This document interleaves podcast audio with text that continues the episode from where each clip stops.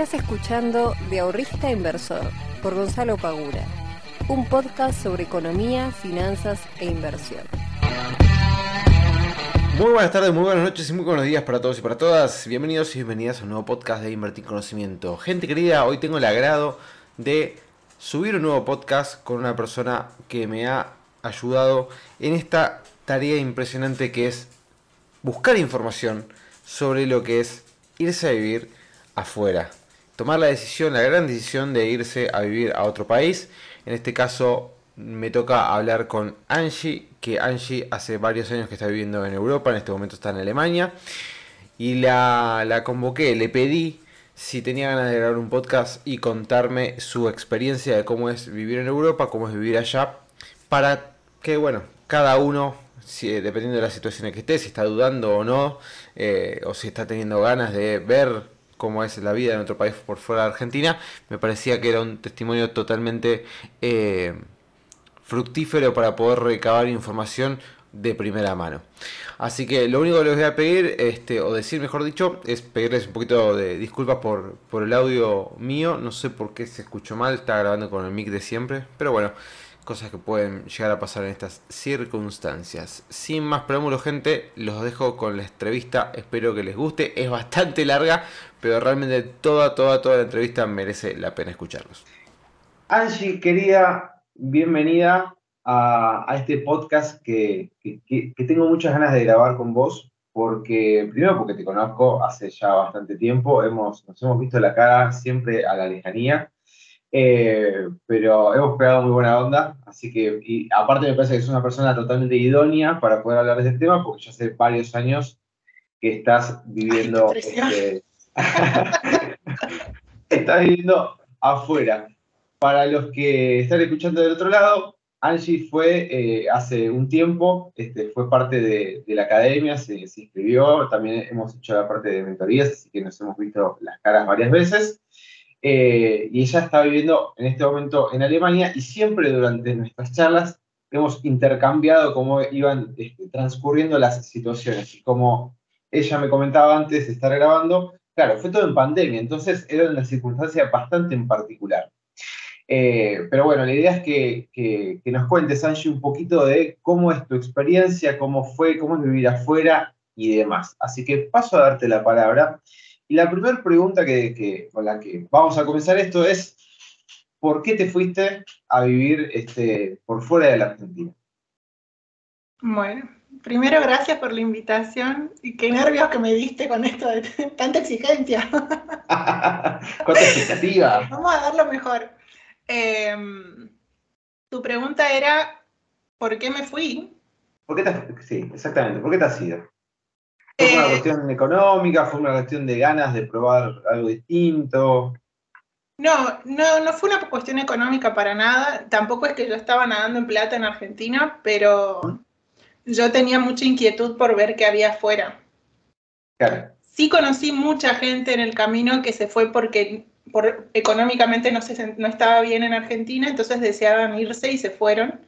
Y la verdad que las experiencias de ellos en relación a la mía y la de otras personas que se fueron más, que, más por gusto o por otras metas no relacionadas a lo económico, eh, les ha ido un poco más complicado, les ha, les ha costado más. Un poco porque cuando uno viaja, el mayor desafío está en todo el proceso de adaptación cultural. Cuando el, dinero nos deja de ser un problema, empiezan a salir un montón de problemas en la adaptación. Yo creo que cuando nosotros nos vamos de nuestro país, la misma razón por la que nos fuimos eh, tiene que ver con que, o sea, en el caso del dinero, ¿no? Si nos vamos porque económicamente no estamos bien, cuando lleguemos a este nuevo, a este nuevo país va a haber cosas que no nos van a gustar y nos vamos a querer ir porque no estamos bien. Claro. Eh, es el mecanismo y es la, manera de lidiar con ese, con ese malestar. Y definitivamente si te vas de tu cultura porque es por, un, por una cuestión económica y no por la cultura en sí, la añoranza que vas a tener por tu cultura va a ser considerablemente grande. Claro. Y vos cuando, cuando te fuiste, ¿Vos te fuiste sola, te fuiste acompañada? Eh, dijiste, bueno, me mando por las mías, o te fuiste con algún amigo o pareja o lo que, lo que fuere? No, me fui sola. Eh, me fui hace unos seis años, en 2006, y en realidad yo me había comprado primero un pasaje de tres meses para, no, de cuatro meses para venir a Europa y ver qué onda. Me fui a España porque tenía una tía ahí y no me daba la economía para, para mantenerme cuatro meses sin trabajar. Y ahí fue como que dije, sí, quiero viajar, definitivamente no quiero España. y empecé a ver qué opciones tenía. Eh, de ahí esa es mi sugerencia a la gente que me pregunta que, quiere viajar y que no sabe cómo empezar. Y yo en lo personal me empezaría a preguntar qué tengo ganas de hacer. Si es solamente lo económico, bueno, sigo pensando qué me gustaría vivir qué tengo ganas de hacer y a partir de ahí empezar a ver un poco qué opciones tengo. Y a partir de las opciones, filtrar los países. Si mi limitación es que el país sí o sí tiene que hablar mi idioma porque yo no hablo otro idioma y no quiero aprender otro idioma, bueno, ya hay un abanico de países disponibles, llamemos España, México, Chile, el que sea. Sí, sí, sí. Y a partir de ahí empezar a investigar cuáles son las opciones legales que tengo para poder entrar. En mi caso yo me fui sin, yo no tenía permiso, no tenía ni doble nacionalidad, ni carrera de grado, no tenía nada. Entonces como no tenés nada, eh, las opciones son más limitadas, mucho más limitadas. Bueno, y eso, eso me interesa mucho porque, por ejemplo, ¿cuáles son, por ejemplo, vos me dijiste que te fuiste a España en primera instancia? ¿Cuáles son, eh, digamos, los requisitos mínimos que uno debería tener en cuenta para poder estar en España este, y vivir X cantidad de tiempo o de manera permanente? Suponiendo que no tiene, como vos dijiste, la doble este, nacionalidad. Vale. Yo creo que la respuesta es un poco más compleja que eso. Depende, son muchos los factores que determinan el tipo de visado al que vos podés aspirar.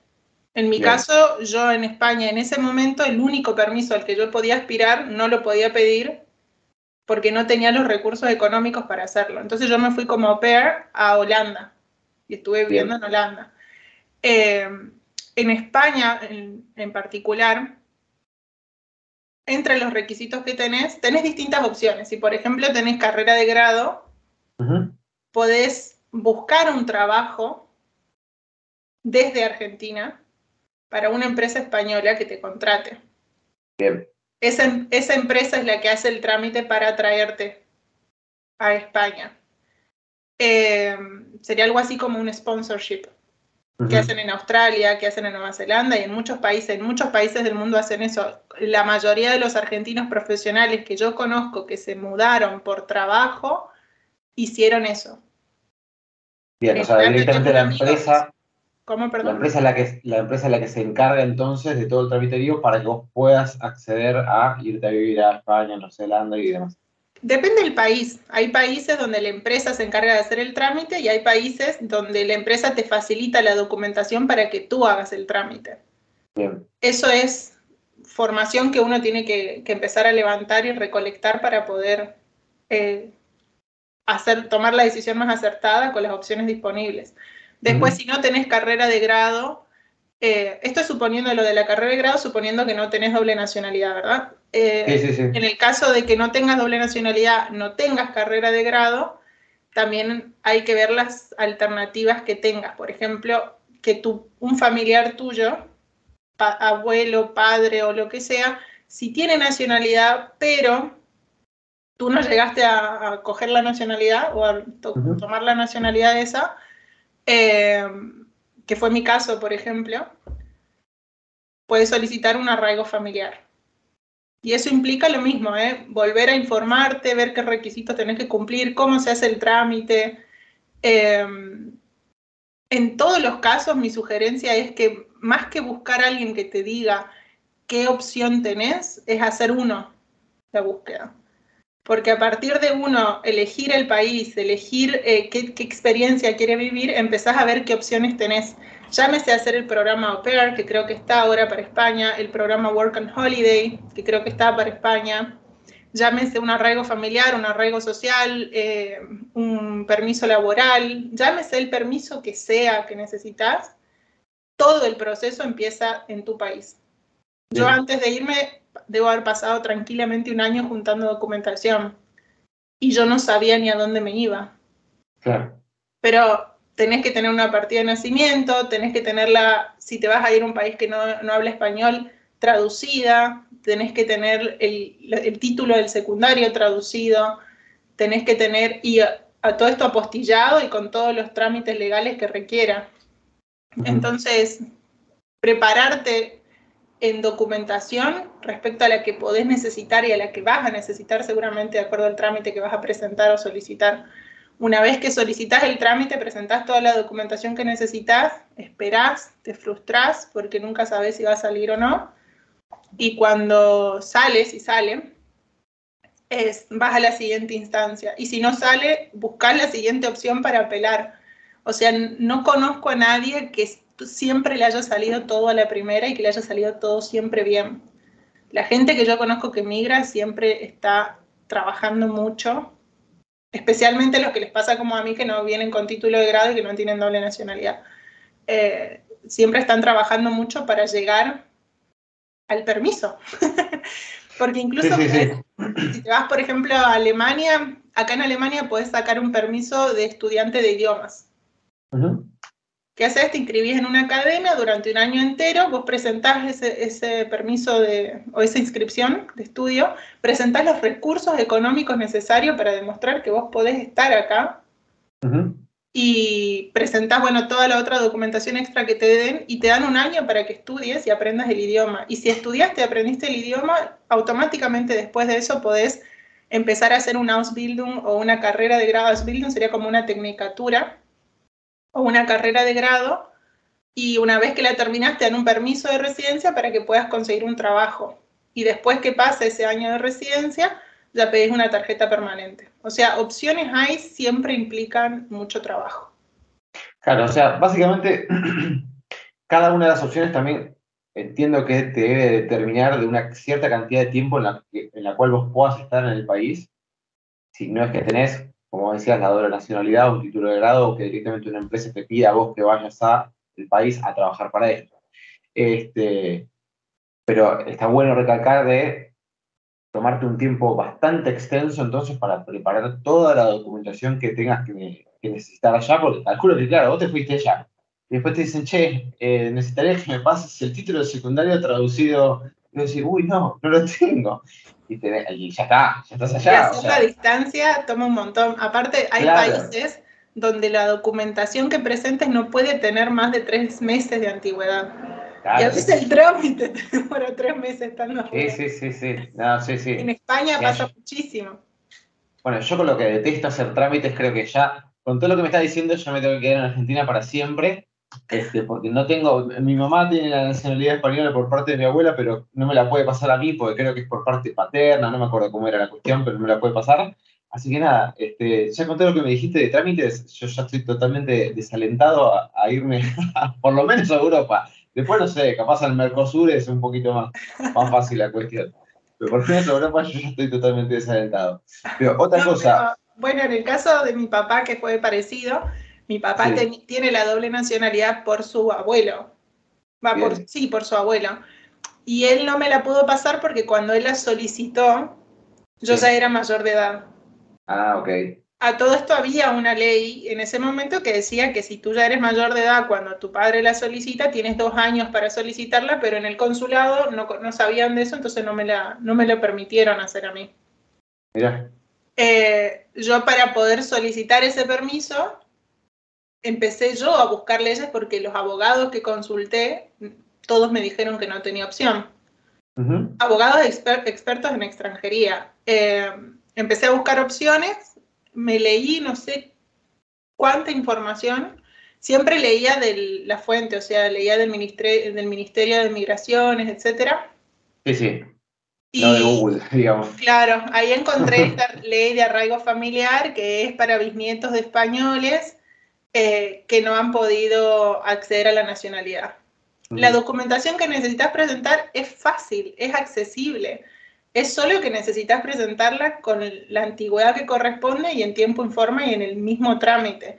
Y muchas veces pasa que la gente presenta la documentación y le falta un papel. O que X papel tiene más de tres meses, por ejemplo. Entonces lo presenta y le dice, no, bueno, mira, este papel no te sirve, tenés que volver a solicitar una cita, hacerlo al trámite, bla, bla, bla.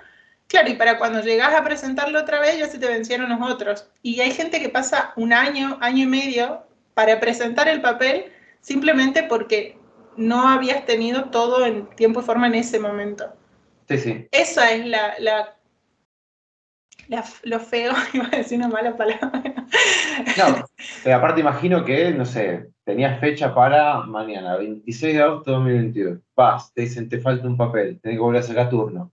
Y el turno no va a ser para el 28 de agosto, va a ser para el 28 de agosto del 2023, más, muy probablemente. No, a veces es para el 28, a veces no es para, para mañana o para el lunes 28, sino que va a ser para dentro de dos lunes. Claro. Pero en esas dos semanas te tenés que asegurar de lograr conseguir la documentación que necesitas y que esté lista. Y difícilmente, si tenés que traerte una documentación desde Argentina a España, la puedas hacer en dos semanas en tiempo y forma. Eso implica que también tenés que tener conocimientos sobre páginas web como trámiteadistancia.com.ar, eh, tenés que tener conocimiento sobre cómo funciona el registro civil de tu país para poder tener ese documento, por ejemplo, que sea una partida de nacimiento que no está actualizada. Tenés que descargarte una nueva partida de nacimiento, entonces tenés que hacer la solicitud, depende de la provincia de la que sea, se puede hacer online o no, necesitas mandar a alguien que lo haga los colegios de escribanos de cada provincia no demoran lo mismo en hacerte la postilla, algunos demoran una semana, si es online demora hasta 45 días. O sea, uno eh, tiene que familiarizarse con la burocracia de tu país, de tu propio país y del país a donde vas a ir. Y después cuando, bueno, soñemos y digamos, listo, ya está, está todo perfecto, ya me dieron el todos de residencia, acá estoy, mañana vuelo. Y ahí una vez que llegas, eh, también hay burocracia que hacer. Hay que recordar que uno en tu país cuando naces, te asignan el domicilio de tu mamá o de tu papá o de con quien sea que, que pasás a ser hijo de, o tutorado de, y tutelo, tu, bueno, perdón, mi, español. La casa del tutor. Tu, tu, tu pupilo. bueno, tenés que, tenés que generar esos estados, tener un domicilio, tenés que generar un número de identidad. Depende del país. Nosotros en Argentina tenemos el número de DNI y el número de la, del seguro social o de donde uno, el ANSES, es el mismo número. Creo que hay, el número fiscal es el mismo número, pero con dos números adelante y un número atrás. Sí, el QUIL. Sí. Exacto. Entonces, esos son tres números distintos que en, Argentina, por suerte, se hacen en el mismo lugar y te dan los tres a la vez y es el mismo número. Hay países, por ejemplo Alemania, donde no. Una vez que tenés tu número de residente, después tenés que ir a sacar el número de la seguridad social y después que sacás de la seguridad social tenés que sacar el número fiscal y todos en oficinas diferentes. Claro. Y nadie te dice esto es lo que tenés que hacer. Sí, sí, sí, sí. Una vez que alguien te da el permiso de residencia, llegás al país con los 3 euros que juntaste para poder migrar y decís, bueno, acá tengo 3 euros para sobrevivir un mes, seguro consigo trabajo antes. Y seguro que sí, el tema es que si no tenés número de residente, no tenés número social, no tenés domicilio, no tenés número fiscal, nadie te va a contratar. Y si no sabes cómo hacerlo, tampoco vas a hacerlo en menos de un mes. O sea, suponiendo que vamos a suponer que este, yo soy una persona que se quiere ir para allá y que se quiere ir a trabajar, ¿no? Este, y que va con lo justo. No es que voy con ahorros como para decir, bueno, porque hay gente también, no sé, hace poco una amiga se fue para allá, se fue con una plata, entonces los primeros días ella está en Instagram en la playa, relajada, porque aparte tiene a los papás allá, entonces es como que los primeros días es más de disfrute que de burocracia, como vos estás comentando. Pero suponiendo que eso no existiese, que vos vas con la plata justa, con la idea de llegar y empezar a hacer todos los trámites para poder meterte en el mercado laboral del país en el cual vayas. Vos bajás del avión, estás en un país, supongamos que es España, que hablas el mismo idioma y demás. Llegás, tenés que empezar a hacer todos los trámites porque si no, como decís, no te toman ningún trabajo porque vos estás totalmente en negro para allá. O sea, no, tenés el número de, nada. No solo en negro, eh, estás indocumentado. Por claro, más sos que indocumentado. permiso en papel, sos un indocumentado para ellos. Perfecto. Entonces, una vez que lográs conseguir todo esto, que toma mucho tiempo allá, todo este tema burocrático de conseguir todos estos papeles para poder trabajar. La burocracia puede demorarte una semana entre ir a una oficina, ir a otra, ir a otra, es decir, que no llegás por los horarios, si no lo harías todo en el mismo día. Depende de que tengas la documentación que necesitas. Y eso depende de cuán preparado estés. A la mayoría de la gente demora más, pero porque va hoy lunes y le dice, no, bueno, pero te falta este papel. Ah, ¿y dónde lo consigo? En tal oficina. Ah, bueno, pero para tal oficina, ahora con el COVID necesitas cita previa. Entonces ya conseguí cita previa para el miércoles. Y el miércoles llegás y te dicen, bueno, sí, acá lo tenés. Después el viernes recién lográs presentar ese documento y te dicen, no, pero todavía te faltan dos números más. Te falta que generes el de la seguridad social y el del el, el número fiscal y agarrás y decís, ¿y cómo lo hago? Y nada, bueno, fíjate acá, fíjate allá. Y es como que hay cosas que las podés hacer en el mismo día o en la misma oficina, pero que nadie te va a estar diciendo siempre. A veces sí, hay gente que tiene suerte y que una persona le explicó día uno todo lo que tiene que hacer, entonces cuando llega ya tiene la documentación y en un día hace todos los trámites. Pero eso depende también de cuán preparado estés. Sí, y de, que justo tengas la, también calculo, ¿no? la suerte de que si te tocó el empleado del lugar que sea lo suficientemente simpático y que tenga de buen humor como para decirte, bueno, che, mira, primero anda hasta al lado, hace esto, hace lo otro, eh, como para que te dé una mano y te orienten un poco. Eh, pero podríamos decir a grandes rasgos que si uno le pone mucho entusiasmo y demás, en una semana, un poquito más quizás, lo puede llegar a solucionar ese tema. Yo diría dos semanas para estar tranquilo, porque si estás en un país, si estás en España, bueno, sí, quizás una semana, dependiendo cuándo te den cita también. Bien. Eh, si solicitaste la cita previa antes de llegar al país, seguramente no vas a tener dramas. Eh, ahora bien, si estás en Alemania y no hablas alemán, y y no te vayas a Alemania. No te vas. Si no Ponele dos semanas. bueno, te vas a Inglaterra, el país que vayas donde no hables el idioma y ya le tenés que empezar a sumar tiempo porque uno está leyendo un papel todo escrito en alemán o en bueno, pero el idioma que sea. El que se vaya a vivir a Alemania, no sé, yo que hablo este, castellano y raspo un poquito de inglés. Si voy a vivir a Alemania, soy el sos un aventurero bárbaro, anda primero un lugar un poquito más simple, o estudió un poco antes. Pero bueno, supongamos que en el peorcísimo de los casos podemos decir, redondearlo a un mes. Mira, en el peorcísimo de los casos hay gente que demora cuatro meses haciendo el eh, trámite porque no les da la, la energía o yo no sé qué les pasa que no se avivan de que tienen que hacer el trámite. Eh, entonces. vamos a ser optimistas y vamos a decir que un mes, en el caso de una persona que está bastante organizada con todo el tema de papelería. Bien, listo. Entonces, ya tenés eso, podés empezar a salir a buscar trabajo. Bien. La, la, realidad de hoy en día, hoy estás, me dijiste en Alemania, pero vos has pasado, ya sé, has pasado también por España, has pasado por Holanda, o sea que has, has ido tocando varios puntos de, de Europa. ¿Cómo es la realidad de salir a buscar trabajo siendo sudaca, siendo argentino? Este, y no, obviamente, capaz te fuiste a Holanda, pero hablas inglés, o sea, no hablando también el idioma nativo de, del país en el que vos estás yendo. Es muy difícil, es complicado, te miran mal, te, reciben este, de buena manera. ¿Cómo, ¿Cómo es? Supongamos que estás en España, es decir, que hablas el idioma. Yo creo que la nacionalidad tiene poco que ver. Eh, a la hora de buscar trabajo. Sí. También depende el puesto, ¿no? Y depende la jerarquía, porque racismo hay en todas partes. Y hay distintos tipos de racismo, no es el mismo racismo que se le da a un latino que el que se le da a una persona de raza negra y a una persona de, creencias musulmanas, por ejemplo. Sí, seguro.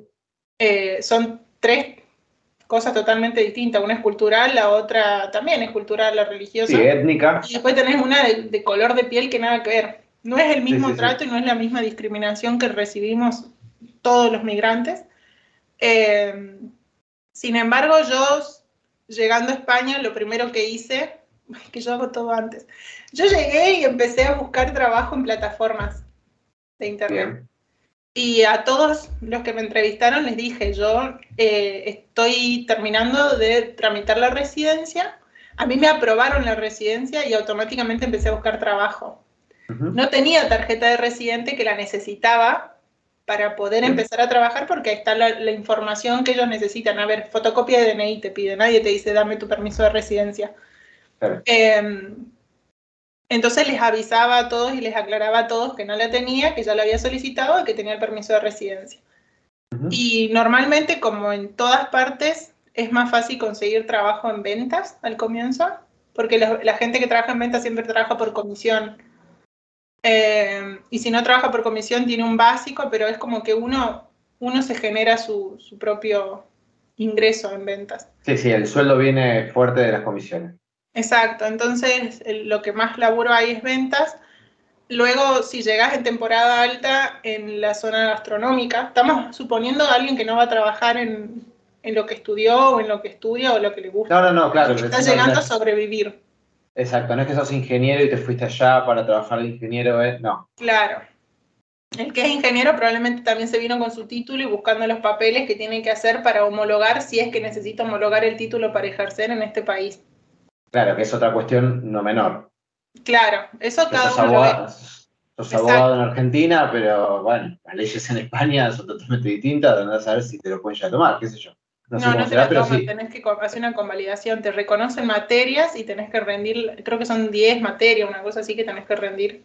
Sé porque una tía mía lo hizo. Eh, después lo mismo con medicina o con psicología o cosas así, tenés que hacer el trámite. Y la cagada es que mientras, uy, ya me salió una mala palabra, yo me venía un No, no, acá, es libre, acá es libre. Acá es libre. Horario de protección al menor. acá es libre, así que no, no pasa absolutamente nada.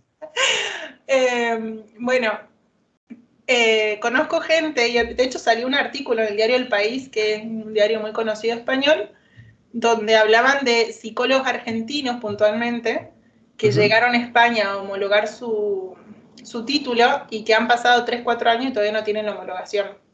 Claro. A diferencia del título secundario o primario, el título universitario demora lo que demora. Esa es la respuesta que tenés en España, ¿no? Hablando de España puntualmente. En cada país, como dije, cambia y es distinto. Hay países donde en dos o tres meses ya tenés el trámite hecho. Bien, pero en España te dicen, che, ¿y cuánto me demora? Demora lo que vaya a demorar. Esa es la respuesta que puede ser un mes o puede ser cuatro años. Luego, a ver, de ahí uno tiene sus recursos para leer la ley y ver qué opciones tiene, ¿no? Sí, bueno, Si la ley te dice son 18 meses, bueno, quiere decir que a partir de los 18 meses puedes apelar, etcétera. Claro. Pero ese ya es tu camino y, también implica tener alta tolerancia. A la, migrar implica alta tolerancia a la frustración. Muy sí, sí, sí, sí, sí, yo calculo que, que sí. Pero bueno, supongamos que no es una cuestión de título. Vas a probar suerte, decir, bueno, no tengo título, voy a trabajar. Llegaste a tener los papeles, ya tenés todo lo que necesitas para poder trabajar, ya sos una persona legalmente constituida dentro de ese país para poder trabajar y que te tomen en un trabajo.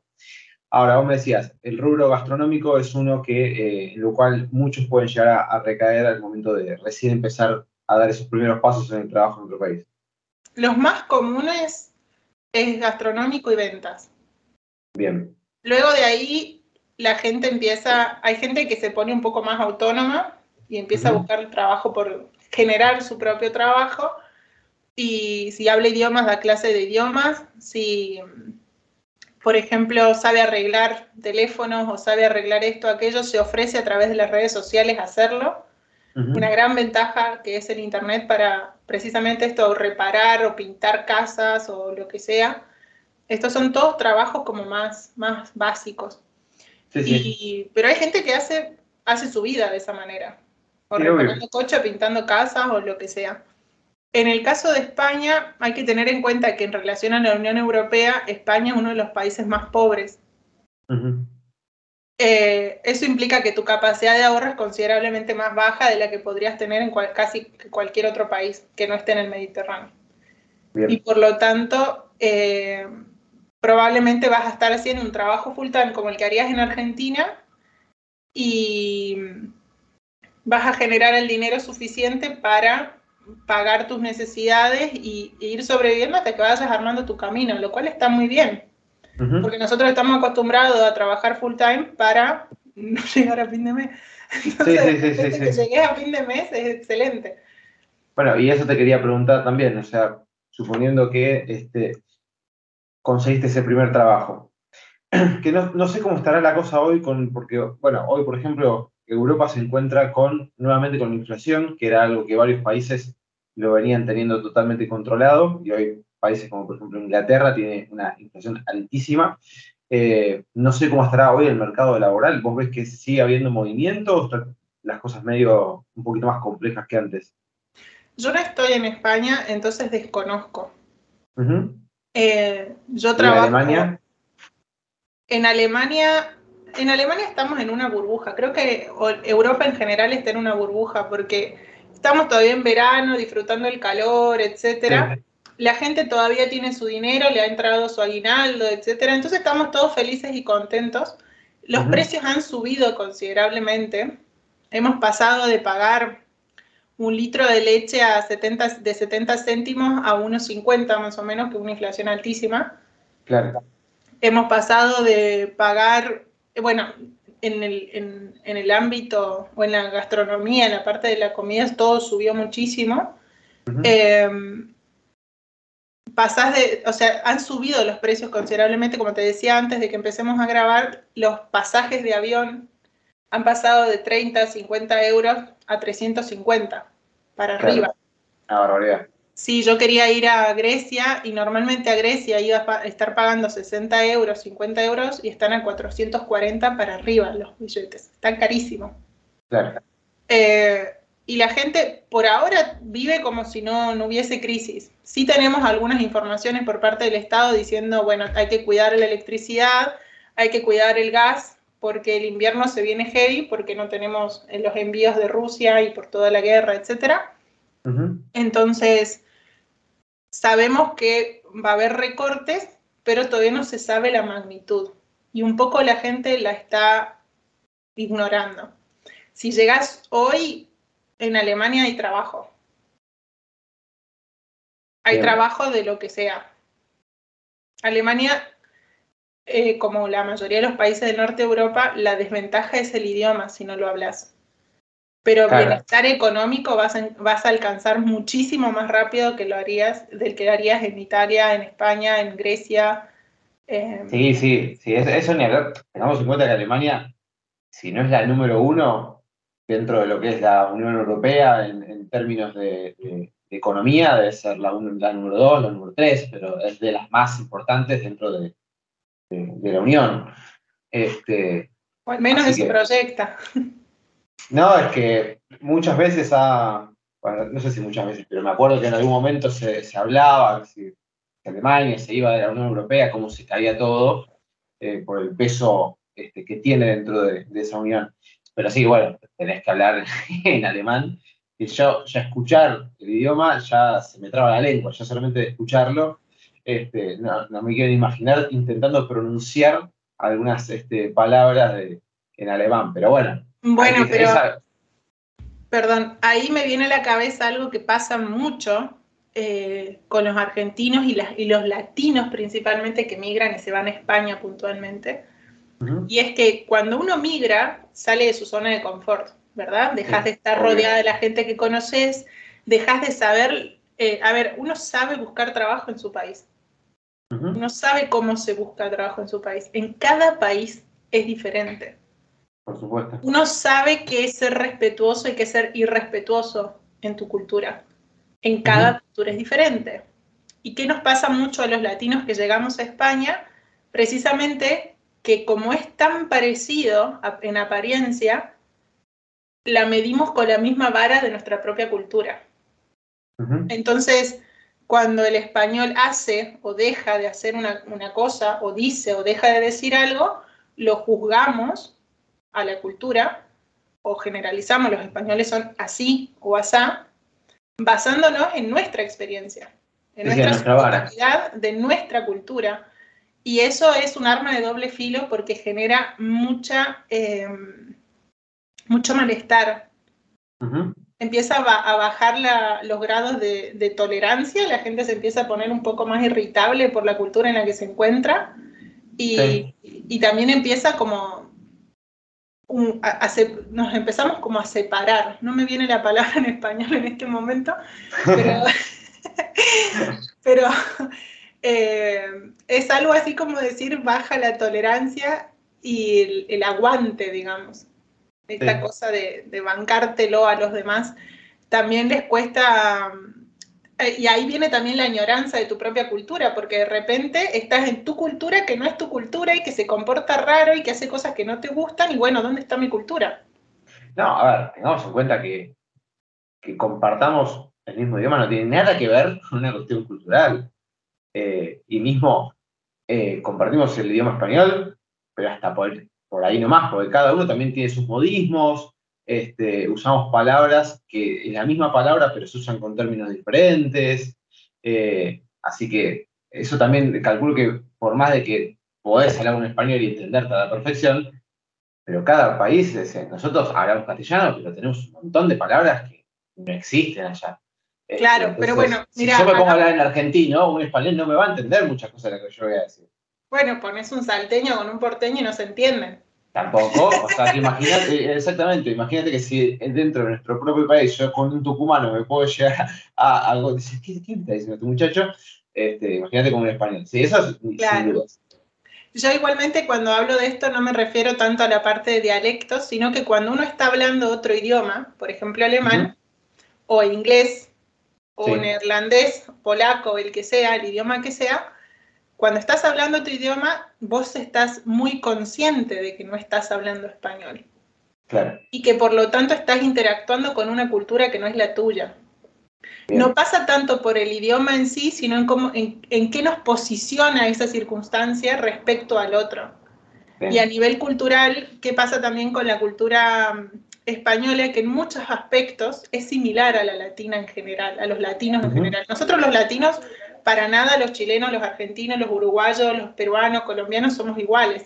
Sin embargo, tenemos ciertas características en similar, tenemos ciertos valores respecto a qué es la familia, a qué son las amistades, a qué la música, cómo se disfruta, relajarnos, las exigencias, la estructura, el orden, etcétera, que nos identifican a todos y nos casi que nos podemos englobar en algunas cosas.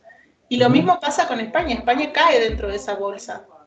Entonces te encontrás en este país donde hay muchas cosas parecidas y muchas distintas y de repente decís, extraño mi país, porque se parece, pero no lo es.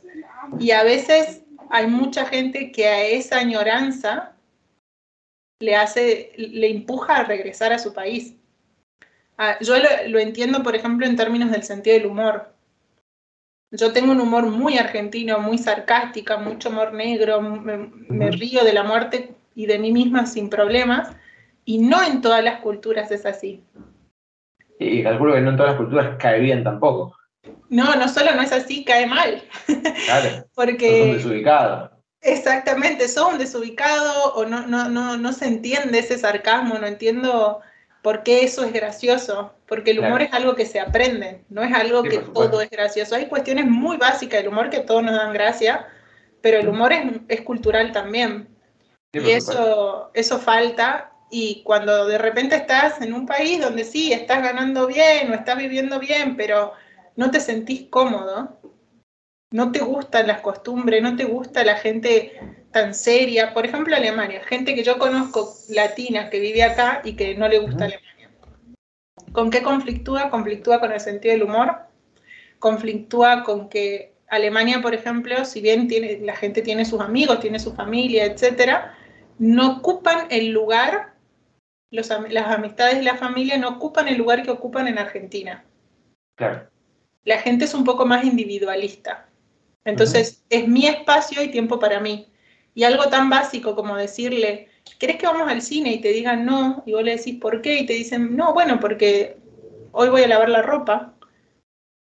Claro, no te entra en la cabeza. El latino se pone loco, empieza, ¿qué es la ropa? nosotros somos los fines de semana o, o, mismo en la semana nos juntamos a tomar algo, o sea, creo que no, no, no pasa una semana sin verte con alguien, con un amigo, salir con un compañero de trabajo, verte con tu papá, con tu mamá, con tu hermana, lo que fuere. Y allá, entiendo yo, no, lo sé, pero allá no es tan, tan común, este, o una cosa así, bueno, todas las semanas me veo con fulano. Sí, sí podés verte todas las semanas con alguien, sin problema. El tema es que como todo... Eh, la, amistad no tiene el mismo lugar que uno, se planifica un poco más. Claro. Y yo te quiero ver, yo te quiero ver, pero lo planifiquemos mínimo el lunes. Claro, si a un alemán le decís, che, vamos a tomar una cerveza ahora, en una hora, lo mataste. y difícil. Claro. es un poco más complicado que te diga, sí, dale. Obviamente que hay gente que sí, pero, sí, sí, sí. Pero como en Argentina hay gente que jamás te va a tomar algo por, por de forma espontánea acá es menos común esa, esa espontaneidad de, ¿y qué te parece si vamos al parque y hacemos un asado que está hermoso el día? No. Si lo querés hacer, buscate más bien amigos latinos o, alemanes que se hayan nacionalizado argento o latino, que los hay, ¿eh? pero no está en la cultura. Es que mi percepción es, es la siguiente, eh, sobre toda esta cuestión, porque acá yo quería grabar justamente este podcast porque acá está pasando mucho. Obviamente que también se, se fogonea mucho de, los noticieros, que se va en todo el mundo. No se va todo el mundo, la realidad es que se va el que puede. No todo el mundo puede irse tampoco, eh, por cuestiones económicas, por un montón de cuestiones, pero no es que todo el mundo se puede ir ya. Si pueden decir, ¿cuándo me voy? Alemania, bueno, toma, 400 lucas de pasaje en una cuota, me tengo que. No. O sea que no es todo tan fácil. Pero bueno, más allá de eso, hay mucha gente que está interesada por distintas cuestiones y se, se terminan tomando el palo. Ahora, a mí me pasaría, yo que soy muy arraigado de toda la, toda la cultura argenta, de verme con mis amigos, que del asado, que del fernet, que mi familia, que todo esto que estamos mencionando, creo que a mí lo que más me costaría si yo me voy a vivir, no importa si sea Alemania, Francia, lo que fuere, allá del idioma, sería esto que estás diciendo vos, ¿no? Este choque cultural, decís, todo muy lindo, ahora gano, no sé, 4.000 euros por mes, pero miro para todos los costados y no, no, no, no, hallo eso que, que, que, encontraba en mi país. O sea, en cuestiones de seguridad estoy mejor, quizás, en cuestiones de salud estoy mejor, en cuestiones de dinero estoy mejor, pero me falta todo lo otro que en definitiva nos hace eh, este, a, nosotros mismos decir, che, qué, qué divertido es, es, vivir, pues si solamente vivir fuera de tener un sueldo y es como bastante chota la vida. Eh, a mí creo que me costaría muchísimo. Entiendo que también después tenés la contraposición de que son personas más desarraigadas que van a otro país y se terminan enamorando de la cultura de otro país y, encuentran su lugar en el mundo y dicen, no, a mí me gusta Alemania con su cultura así como es. Prefiero esta cultura a la cultura este, argentina. Eh, entonces yo creo que muchos deben convivir con, con esos dos mundos. En tu caso, por lo que venimos hablando, estás más de mi lado que del lado desarraigado, pero con una mente totalmente mucho más abierta, de decir, bueno, por más de que añoro la cultura argentina y demás, voy con la cabeza más abierta de decir, bueno, quiero conocer otras culturas y a ver qué es lo que tiene el mundo para, para ofrecerme, que imagino que debe ser súper entretenido. Para mí es eh, un híbrido, porque yo agradezco que tengo mi cultura a la que puedo ir y sentirme como en casa en términos del recurso del humor, en términos de la interacción con los amigos y las amistades y la familia.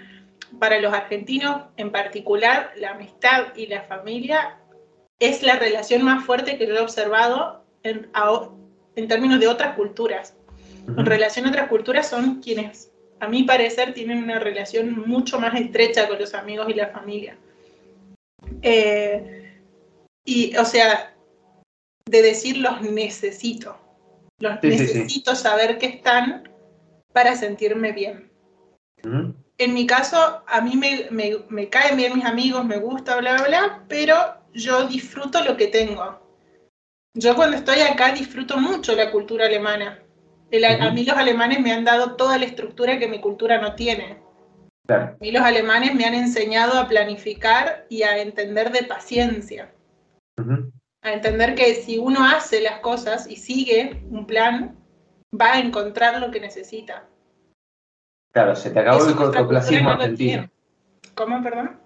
Digo, se te acabó el cortoplacismo argentino.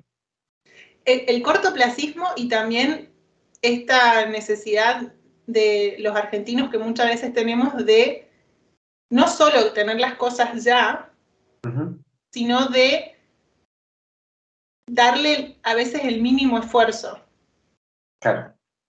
Porque no nos bancamos el largo plazo también, como vos decías recién, esto del cortoplacismo.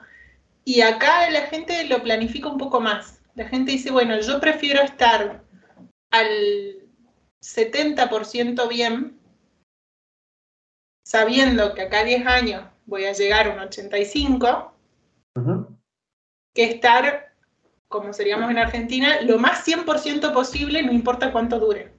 Mm, si dura mucho, buenísimo, pero si no dura, bueno, no dura. Eh, la gente acá planifica más respeta un poco más esa estructura o esa planificación porque sabe que va a tener resultados a futuro y se la banca, se banca la, tolerancia a la frustración que hay que tener.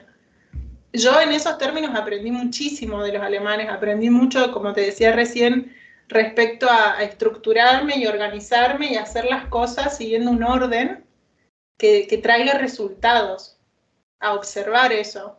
Aprendí mucho sobre el respeto al espacio, al espacio que es tu casa, al espacio que es eh, los espacios públicos y cómo son míos también.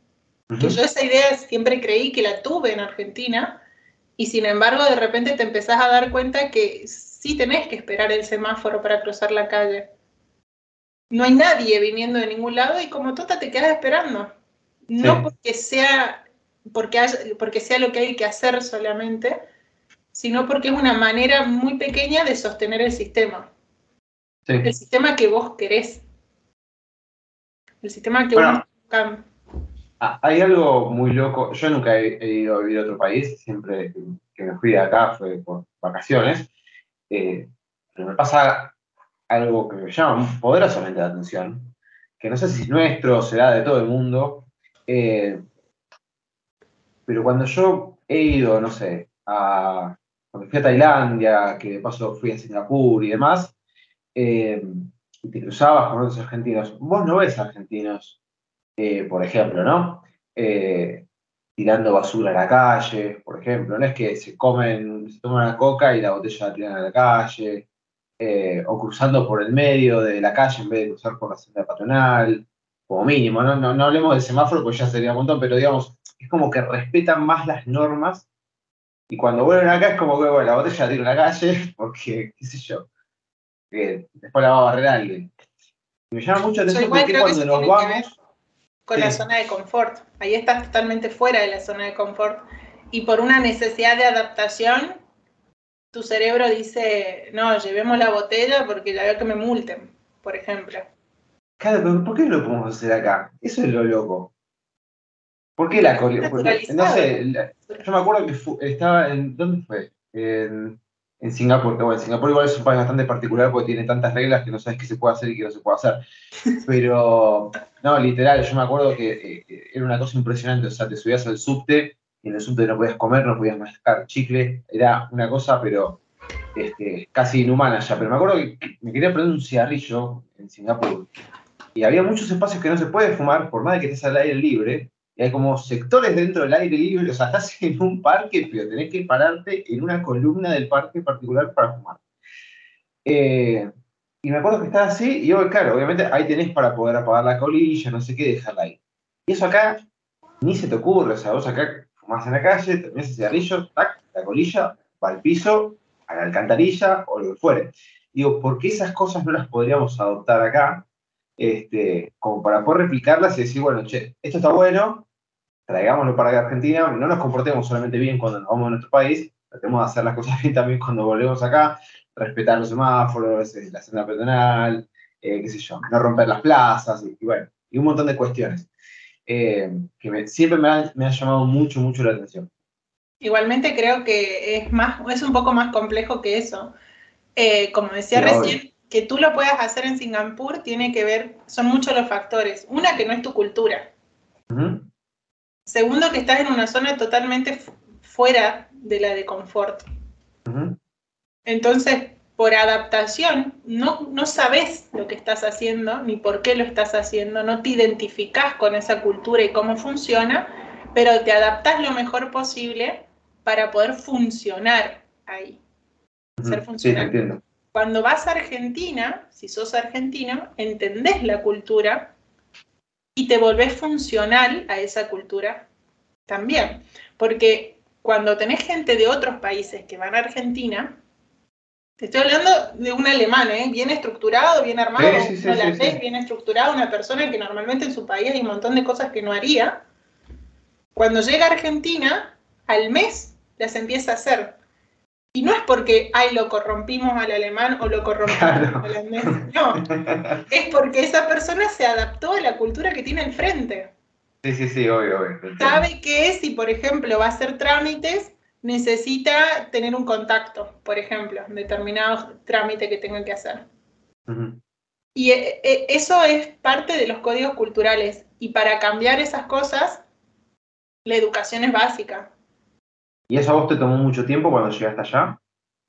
¿Para adaptarte? Sí. Eh, a mí no me costó, obviamente que tuve choque cultural como cualquier persona que migra, pero yo en general soy muy tolerante y en general estoy muy ocupada aprendiendo como para enojarme o molestarme con la cultura en la que estoy. Eh, yo te decía hace rato que yo disfruto mucho de donde estoy. Entonces yo mientras estoy en Alemania disfruto mucho de comer comida alemana, de hacer cosas que hacen los alemanes, disfruto de, de poder viajar, de que todo me queda cerca. Y cuando estoy en Argentina disfruto de comer comida argentina, de compartir con la familia, compartir con los amigos y, la espontaneidad. Disfruto de esas cosas de mi cultura que no las tengo acá. Eh, y lo mismo, cuando vivía en España era igual y cuando vivía en Holanda era lo mismo. O sea, siempre trato de sacarle el mejor partido de la cultura en la que estoy. Eh, meterme un poco en la ecuación de la añoranza es un arma de doble filo. Está bueno, yo reconozco que hay cosas de mi país que amo y, cuando, y de hecho a mí migrar me ha servido para observar a mi país con otros ojos, para observar mi cultura con otros ojos entenderla desde otro lado, juzgarla un poco menos, porque yo en Argentina era muy estricta con mi cultura. era, había muchas cosas que me molestaban de mi cultura. Y no dudaba en decir, no, bueno, porque este es un problema que tenemos, este es otro problema que tenemos, pero nunca entendía la raíz. Y yo, de alguna manera, siempre estaba fuera del problema. Era un observador. Y de repente, cuando empecé a vivir en otras culturas, fue darme cuenta que, para, yo también soy parte del problema si yo hago lo mismo, funciona de la misma manera. Y identificarme desde ese otro lugar con mi cultura. Me abrió mucho la tolerancia, me abrió mucho, en muchos aspectos, me, me ayudó mucho. Y también la ambición de querer aprender cosas nuevas, porque esa sí es una ventaja que tiene tener trabajo y no tener problemas económicos. Cuando vos eliminás la seguridad y la economía como parte del problema, Sí, es que eso te iba a decir y fue una de las preguntas que te pasé justamente allá, que nosotros muchas de las, eh, si vamos a hablar en términos generales, acá en Argentina, ¿cuáles son las típicas cosas que te pueden llevar a preguntar a, cualquiera? Te va a decir, no, bueno, ¿cuáles son tus preocupaciones?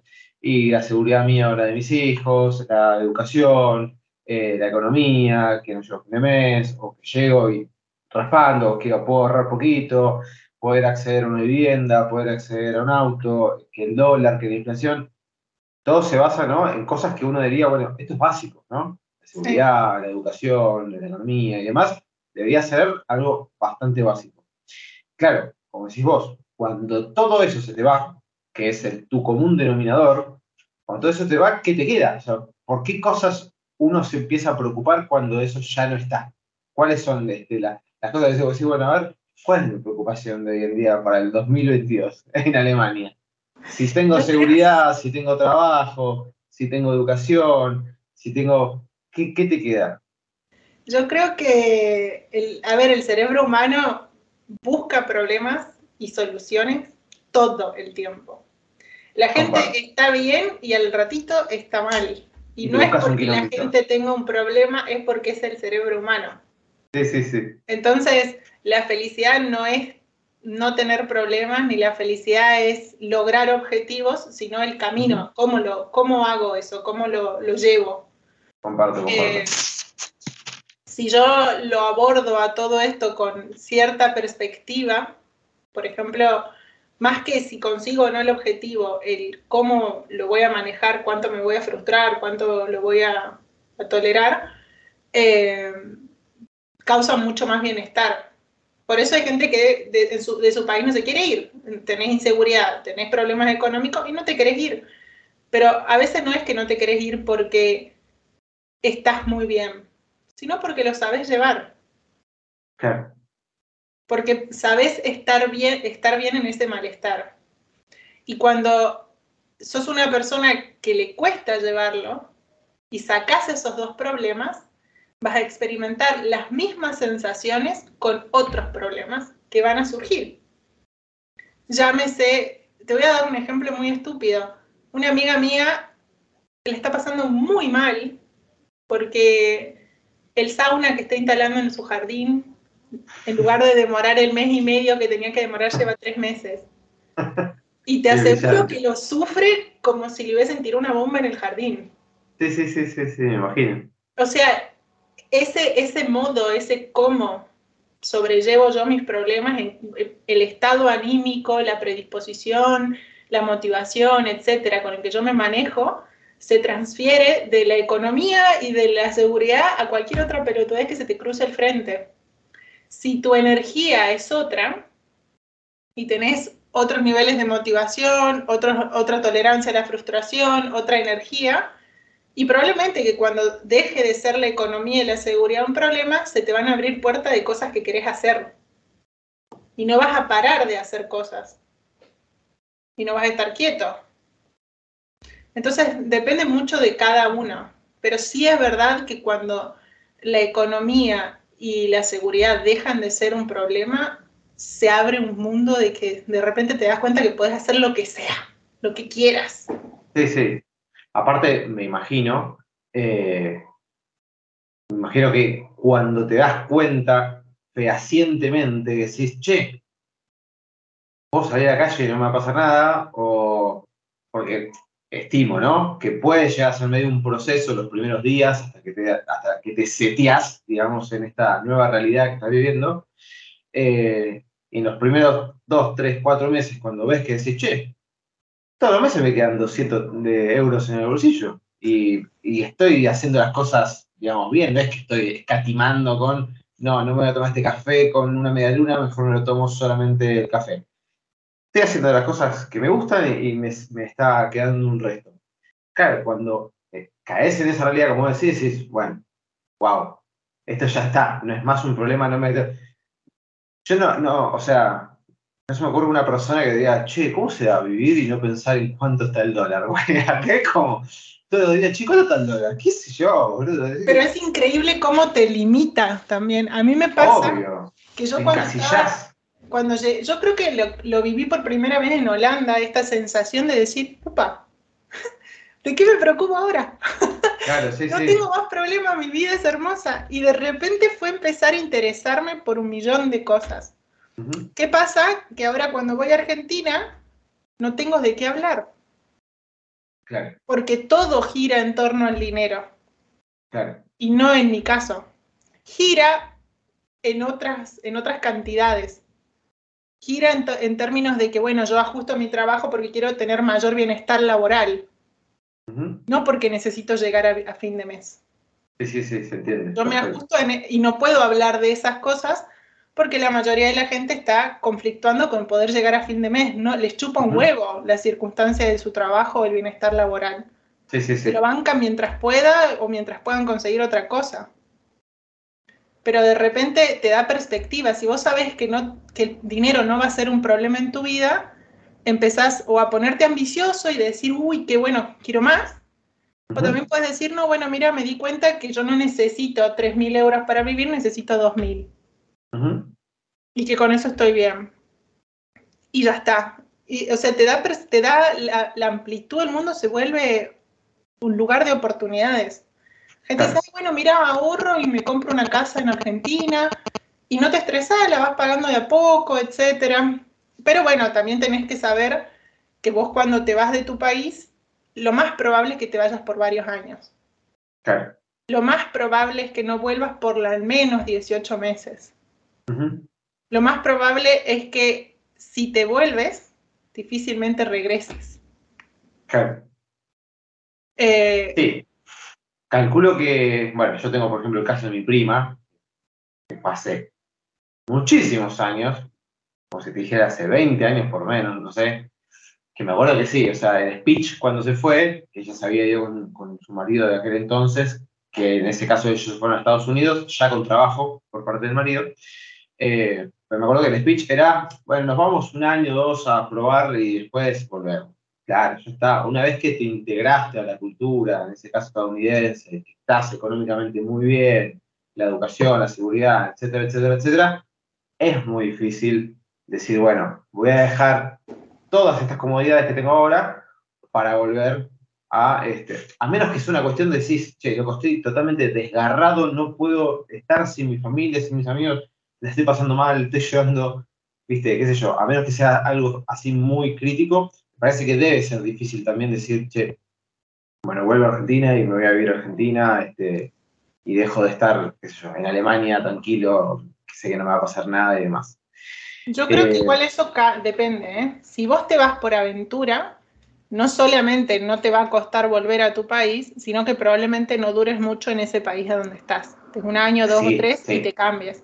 Si ya te vas por una cuestión laboral o por bienestar laboral o bienestar económico, de seguridad o lo que sea, y lo más probable es que te cueste volverte, porque tenés miedo de volver a estar en circunstancias similares, o te has acostumbrado mucho a la seguridad o a vivir con, con un bienestar económico, lo que sea. Igualmente me hiciste acordar diciendo esto, que esta ya es mi opinión personal, para mí es muy importante tener en cuenta que si bien el idioma es un desafío, uno si se va a España también puede aspirar, una vez que se estabiliza económicamente y se estabiliza en seguridad, a irse a otros lados. Porque uno más aprende mientras más diversidad tiene. Y tu cultura, así como nos forma y nos condiciona, la cultura que te acoge también si te vas a Estados Unidos, muy probablemente desarrolles otra percepción del capitalismo, desarrolles otra percepción del consumo, eh, otra percepción de los valores familiares y de las amistades. Y lo mismo que si te vas a Singapur, o te vas a Alemania, o te vas a África. O sea, la cultura influye mucho. Y el idioma es algo que sí o sí se aprende. Y se aprende no, no, importa la complejidad, ¿eh? puede ser chino del, pueblo más pequeño de China donde la gente no abre la boca para hablar. Y es porque, a ver, necesitas tener un coeficiente intelectual inferior a 50, me parece, para no aprender un idioma. Es algo innato al ser humano. Todos vamos a poder aprenderlo. Frustrante. Te costará, te costará más o menos, pero en algún momento sale, en algún momento empezás. No te queda otro, se tiene que hablar. Sí, aparte uno presta atención, no entiende nada, pero en algún momento el cerebro entiende. Uno no entiende, pero el cerebro va de a poco haciendo su camino. Sí, sí, eso, eso no tengo duda, pero me interesa mucho el tema de seguridad, que acá es un tema tremendamente delicado. Este, ¿Cómo es? Me imagino que Alemania debe ser uno de los países en eso, o Holanda, me lo imagino también, la verdad que no sé, no fui nunca ninguno de los dos, pero me imagino que en ese sentido debe ser como lo más, o una de las cosas a destacar no me imagino mucha inseguridad, no sé, no me imagino saliendo de un restaurante y decir, uy, mirá, este, medio extraño, mejor crucemos de cuadra. ¿Hay un sentimiento de, inseguridad o puedes ir por la vida lo más tranquila?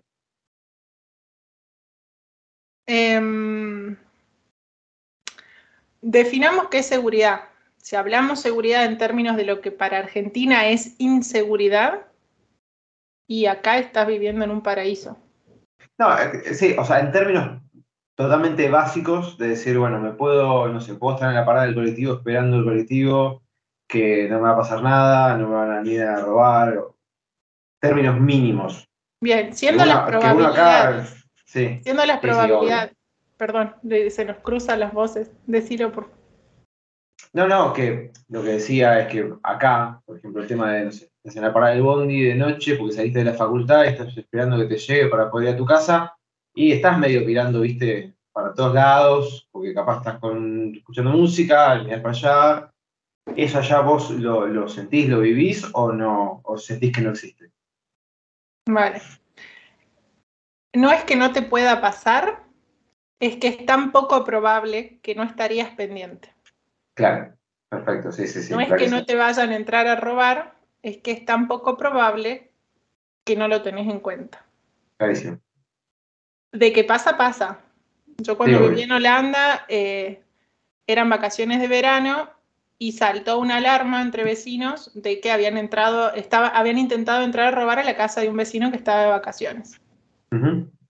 Entonces, em, la policía notificó, bla, bla, bla, y dijeron, tengan en cuenta esto, pero nadie deja su casa o la cierra como la cerraría en Argentina, tomando las precauciones porque la inseguridad es alta, digamos. Acá las, ventanas no tienen reja. No, mi ventana, la que tengo aquí al lado, debe ser de un metro ochenta por un metro veinte. Y no tiene rejas. Y a veces la dejo abierta y me voy. Sí, sí. Eh, no quiere decir que no me van a entrar, es que yo calculo que es poco probable. Sí, sí, sí, eso es que lo que decís vos, es un tema estadístico. Claro, entonces no ocupa mi mente, no, no está ahí. No es que no pasa, ¿eh? la gente roba, una vuelta a mí, yo bajando en el, estaba en el metro y me abrieron una mochila y como latino que soy me volví loca. Pero... claro, justo le vas a robar en Argentina, o sea, yo estoy preparado para eso, flaco a mí me salió desde, porque claro, ya encima le agarrás confianza porque te sentís cómodo y es difícil que acá un ladrón, especialmente en la zona turística o qué sé yo, se esfuerce por robarte. Claro. Nadie te va a ayudar porque allá hay otros cuatro pelotudos que están igual que vos, digamos, que ni cuenta se van a dar si le saco las cosas. Entonces, aparte la gente no roba por las mismas razones. La pobreza no, la, drogadicción, la pobreza, eh, los, la seguridad, etcétera, no se origina por las mismas razones que en Argentina. En Argentina, la mayoría de la gente que tiene problemas de adicción tiene problemas de adicciones en la calle, ¿no? Estamos hablando de gente que vive en la calle con problemas de adicciones. Tiene una mezcla de pobreza, una mezcla de problemas familiares, una mezcla de falta de recursos. Estamos hablando de recursos emocionales para poder lidiar con lo que tiene y un total abandono por parte del Estado y de la sociedad. Acá la gente que vive en la calle y que tiene y que son drogadictos normalmente pueden recibir ayuda económica del Estado sin problemas. Y la razón por la que están en la calle poco tiene que ver con la pobreza. Pero sí puede tener mucho que ver con sus historias de vida. En Argentina también pasa. Sí, obvio. Uno si, se, si vive en la calle es porque donde vivía estaba peor. Y acá pasa lo mismo. Pero ya le quitas la ecuación de la pobreza, le quitas la ecuación de la seguridad, porque estás más seguro en la calle de lo que estabas en tu casa. Claro. Entonces, no tenés Ya si tenés un accidente con una persona que está drogada o lo que sea, muy probablemente va a ser porque está tan ida que no está viendo un humano del otro lado. También las drogas que consumen son diferentes y los efectos que genera la gente son distintos. Entonces, la seguridad se mide con otros parámetros en, torno a qué es acá lo habitual y qué es lo inusual. No está normal. Pero, por ejemplo, en Holanda, en relación a Alemania, Holanda, las calles y las veredas de Holanda, de, Holanda en general, es como si estuvieses caminando en un jardín. ¿Viste las películas estas en las que hacen los barrios americanos, que son perfectos, pastos hermosos. Sí, sí, sí. Holanda es otro nivel de eso. Está más allá de eso.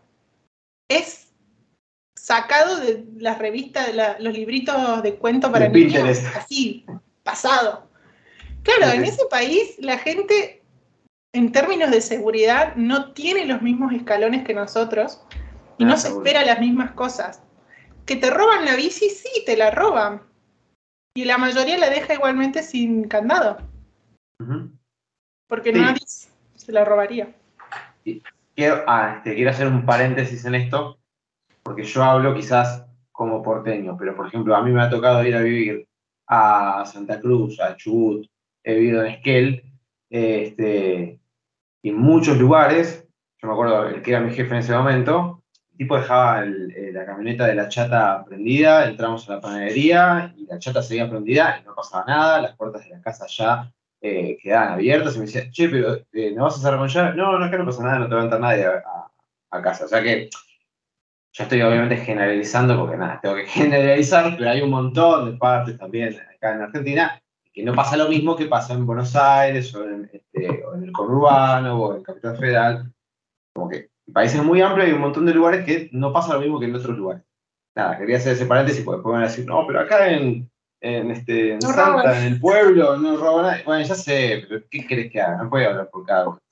Sí, bueno, este, ahora consideremos las minorías. Si uno está incómodo en la parte de la mayoría, estás, vivís en capital y estás muy incómodo por tu situación económica, por la seguridad, etcétera, y no te podés mudar de país, capaz te podés mudar de provincia. Obvio, ¿Por, qué, ¿Por qué tenemos que emigrar afuera, digamos? A mí, la verdad que, que mi sugerencia a mí, la verdad, para el culo hablé. y pasa que hablas en alemán ahora, ya le el español ya. Un desastre. Em, lo que iba a decir es que mi sugerencia es que si uno va a migrar solamente por problemas económicos o por malestar económico, y lo más probable es que no le pueda sacar ventaja a la experiencia. Vas a estar con resentimiento a tu país estando en el otro país y cuando te canses, de resentirlo a tu país, lo vas a poner atrás el resentimiento a tu país, vas a empezar a coger el resentimiento al país que tenés al frente. Eh, puede ser una experiencia de muchísimo aprendizaje viajar. Y está muy bueno, es algo que yo le recomiendo a todo el mundo. Pero también les sugiero que, que analicen un poco desde qué lugar lo van a hacer. Porque si es por seguridad o si es por economía, y podemos mudarnos dentro del país buscar oportunidades afuera y te aseguro que va a ser más barato que emigrar en las circunstancias actuales.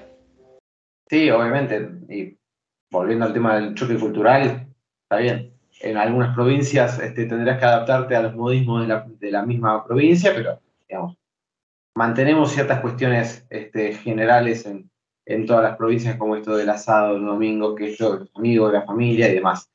Este, y en términos generales, ¿qué es lo que vos podrías decir? Bueno, esto es lo que más me gustó eh, de irme a vivir afuera ahora, ya sea en Alemania, España, en Holanda. Estas son las cosas que yo más podría llegar a, destacar. A nivel externo a mi persona, la diversidad. La posibilidad de hacer y aprender un montón de cosas observando. Eh, vivir o entender cómo funcionan otras culturas y funcionan otras maneras de pensar. Por ejemplo, algo muy simple. Yo trabajé como per, te había dicho, en Holanda, cuidando niños. Y acá en Alemania también he cuidado niños. y, y, en España también. Y la, el simple abordaje de qué es el respeto y cómo se lo inculca, a mí me fascina. Como los niños, por ejemplo, en Argentina vas a una escuela y sos maestra de primaria o trabajas con niños y todos gritan, todo, bla, bla, y nosotros se los enseñamos. Nosotros eh, alentamos ese comportamiento. Y acá mm. se alienta otro tipo de comportamiento, que ninguno es mejor o peor, ¿eh? A nosotros nos enseñan desde muy pequeño, vos ves a los niños, desde muy pequeño les enseñan a estar en contacto con sus emociones. Cuando el niño está sobreexcitado de felicidad por un juguete que le tocó, todos, hermoso, me encanta, mira este niño, qué bien que la está haciendo. Y sin embargo, cuando el niño está irritado y llora y hace un berrinche muy fuerte, pero ¿por qué te comportas así? Y si lo que yo le enseñé fue expresar los extremos de las emociones, el niño no filtra que las positivas sí, las negativas no. Él sabe navegar los extremos. Y acá, sin embargo, les enseñan a transitar los medios. Entonces, el niño está muy enojado, muy molesto y le dicen, no, actúa bien, actúa normal. Relajar, respirar y funcionar. Y cuando el niño está muy feliz, lo mismo. Entonces la gente tiene problemas para conectar con sus emociones y disfrutar a pleno y llorar a pleno cuando hace falta de adultos. Claro. Entonces, observar eso para mí es fascinante y que cada cultura tiene formas distintas o polos distintos que tocan de maneras diferentes y para mí es muy interesante. Y a nivel personal, yo siento que yo voy encontrando lo mejor de todos los mundos. Mm. Yo sigo adoptando cosas de mi cultura que para mí son espectaculares. Y la, me aferro a ellas como antes ni las registraba, como antes no lo habría hecho. Y agarro y, tomo cosas de otras culturas nuevas en las que voy viviendo, aferrándome a eso también. Y voy creando cada vez la mejor versión de mí. Y una vez que llego a un punto, puedo seguir subiendo al siguiente, porque los humanos siempre creamos problemas, entonces creo un nuevo desafío y ahí voy. Y a mí eso, creo que mi techo habría sido mucho más bajo si yo me hubiese quedado en mi país. Sí, yo calculo que solamente el hecho de irte a vivir a otro país, eh, no necesariamente Europa, ¿no? Cualquier otro país, México, Paraguay, lo que fuere, eh, ya eso debe ser una amplitud mental que todo el mundo te lo dice, ¿no? Ya cuando estás a vivir a otro país es como que se te abre un panorama de un montón de cosas nuevas, porque bueno, justamente te estás desencasillando de donde estabas para empezar a aprender un montón de, de otras cuestiones que en tu país quizás no las hubieras aprendido, no porque no las puedes ya aportar, sino porque son cosas totalmente distintas. Ni más ni menos. Igualmente, cabe destacar que no es para todo el mundo y que no todos aprendemos de la misma manera. Justo es lo que a mí me funciona y lo que yo puedo observar y aprender viajando. Quizá hay gente que lo hace sin viajar, no sé. Eh, en mi mente me cuesta pensar que es así, pero, pero bueno, tengo mis limitaciones. No, y capaz hay gente que tampoco no le interesa aprender ciertas cosas que a vos quizás sí. O sea que cada uno, obviamente, que en ese sentido es, es un, mundo totalmente diferente. Y ahora vamos a la, contraposición. ¿Cuáles son las cosas que menos te han gustado eh, de irte a, vivir afuera? Eh, en cada cultura han sido diferentes aprender a adaptarme a los tiempos. Eh, a mí me costó, lo que más me costó con la cultura alemana fue adaptarme a la veces inflexibilidad. Yo me banco la intolerancia de mi gente porque es mía, es mi gente. Me banco la intolerancia argentina porque es mi gente. Me choca más cuando tengo que bancarme la intolerancia de otra cultura. Me banco la, todos los aspectos negativos de mi cultura me los banco más de, que si me los tengo que bancar en la cultura en la que estoy viviendo porque la elegí y no porque nací. Eh, ahora la verdad que con los alemanes no me llevo de 10. los aprendí a entender y estoy de 10. Eh, y en general, déjame pensar, no, no se me ocurre nada muy negativo que tenga para mí migrar. Eh, te puedo decir que ha sido para otras personas quizás que yo conozco, ¿no? Eh, para mí no, no le veo desventajas porque yo siempre, una de las razones porque, por las que me fui fue porque yo dije, si quiero, vuelvo. Cuando yo quiera, vuelvo. Y eso sigue estando en mi mente. Yo sé que cuando quiera, vuelvo. Creo que el día que diga, no, no me puedo volver a mi país, ese día voy a empezar a chocar más con la cultura en la que sea que esté porque es la única opción que tengo. Porque voy a sentirme tan atrapada como me sentí en la mía. En cambio yo siento que siempre tengo un lugar donde volver y es como que no me banco, no, no me estreso por cosas que no me sirven. No, no, no necesito eso. La gente que conozco que sí ha chocado un poco más, muchas veces ha chocado por, por las profundas diferencias de nuestra cultura, esto de tener que planificar una, una juntada. Esto de tener que, de no poder hacer chistes sarcásticos a un desconocido. O el no poder manejar la confianza de la manera en que la manejamos nosotros. Nosotros para los europeos del norte somos confianzudos. Claro. Nos pasamos, nos excedemos. Y esa, esa, esa cosa de decir, no me están, o sea, no, no hay reconocimiento de mi persona porque me estás juzgando porque soy así o porque soy así y no poder ser vos mismo en esta otra cultura, les choca, les ha chocado mucho. Y conozco gente que se lo, Ellos te lo marcan, o sea, te lo hacen saber, tipo, che, hasta acá. Depende de la cultura. Los europeos del norte son mucho más directos. Mm. Y tienen menos... Los, los alemanes son muy polite, son muy políticamente correctos. Entonces, para que un alemán te mande la mierda, tenés que haberle llenado bastante el, el balde. Lo mismo para un inglés, para que un inglés te mande la mierda, ya tenés que haberle rebalsado el dique. Sí, sí, sí, sí. El inglés todavía más, más políticamente correcto. El, holandés no, ese, a la segunda ya te dice, muy, muy, muy amablemente el holandés, ¿eh? porque no nace de, la molestia, sino del, bueno, mira, pongamos las cartas sobre la, los puntos sobre la I, aclaremos las cosas y ya está. Entonces, muy amablemente te dice no. Claro, dice, no, no, me cae mal lo que me estás diciendo, o no, no me parece que sea así y ya está. Eh, también va de uno no tomárselo personal y para nosotros que muchas veces somos muy emocionales, porque nos han educado de esa manera, darnos cuenta que no me está hablando no me está juzgando a mí, sino una actitud que tuve y que esa persona no considera que eso me defina. Considera que simplemente lo hiciste y ya está. Y que bueno, por lo tanto, uy, perdón, no sé qué hice. Y que por lo tanto lo puedes corregir. Em, sí, sí, no es contra, contra vos, sino que, che, acá a mí esto que vos, tu sarcasmo argentino, la verdad que no me cae muy bien. Así que conmigo evitalo. Claro, es lo mismo cuando. bueno, holandés, andate a cagar, es un mala onda. No, no es un mala onda, tipo. Vos estás llegando con un montón de cosas que no tienen nada que ver con la cultura. El que está desencajado es vos. O sea, evidentemente te vas a tener que adaptar. Y si no te puedes adaptar, bueno.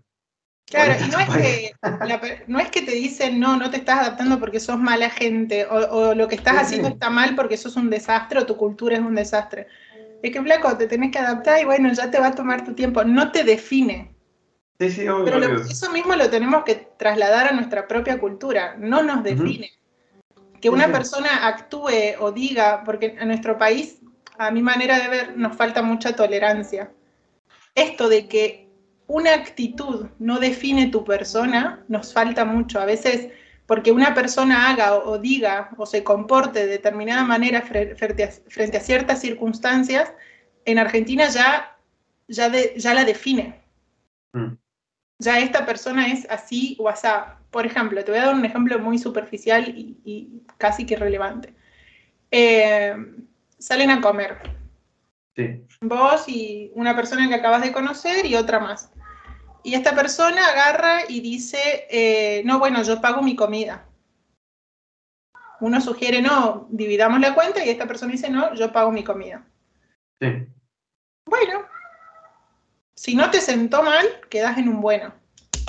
La segunda, tercera vez que lo haga, y medio rata es, por ejemplo. Sí, sí, sí. Y eso ya empieza a definir tu persona, ya empieza a definirlo a la persona y la realidad es que esa persona, por la razón que sea, porque le gusta tener las cuentas claras, porque le gusta gestionar sus finanzas o por le gusta la predecibilidad, lo que sea, eh, esta persona lo hace así y ya está, no importa, no la define, no la hace mejor o, peor persona. Esa tolerancia eh, es un ejercicio importante que uno lo desarrolla cuando viaja, si se quiere adaptar, ¿no? No, no, obvio, si no, bueno, tenés la puerta, la, puerta de regreso siempre va a estar. Ahí estás con la estrellita esperándote. No sé cómo será, sinceramente, pero yo no creo que haya, no sé, te bajás del avión en Alemania y hay un comité de 50 alemanes esperando, ah, bienvenido argentino, te estábamos esperando. No sé, no creo que estén muy desesperados por este, recibir eh, extranjeros.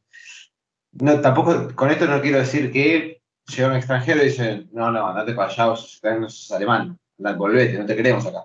No creo que sea ni de una ni de la otra. Este, pero sí, siempre la puerta está abierta, no te puedes acomodar, no te puedes acostumbrar, seguir siendo para ellos un desubicado y a vos no te gusta, y bueno, eh, ahí ya queda en vos, o seguir siendo desubicado toda tu vida en Alemania, o volverte a Argentina y, volver a estar adaptado a, la cultura que vos te corresponde. Eso también cambia un poco en cada país. Hay países que son más tolerantes que otros. Mm. Hay países que son tan tolerantes que dicen, bueno, vos llegaste a tu cultura, sabemos que no te estás adaptando, que te cuesta, bueno, toma estos recursos, toma este otro recurso para que puedas hacer lo mejor posible un poco de tu cultura dentro de mi país.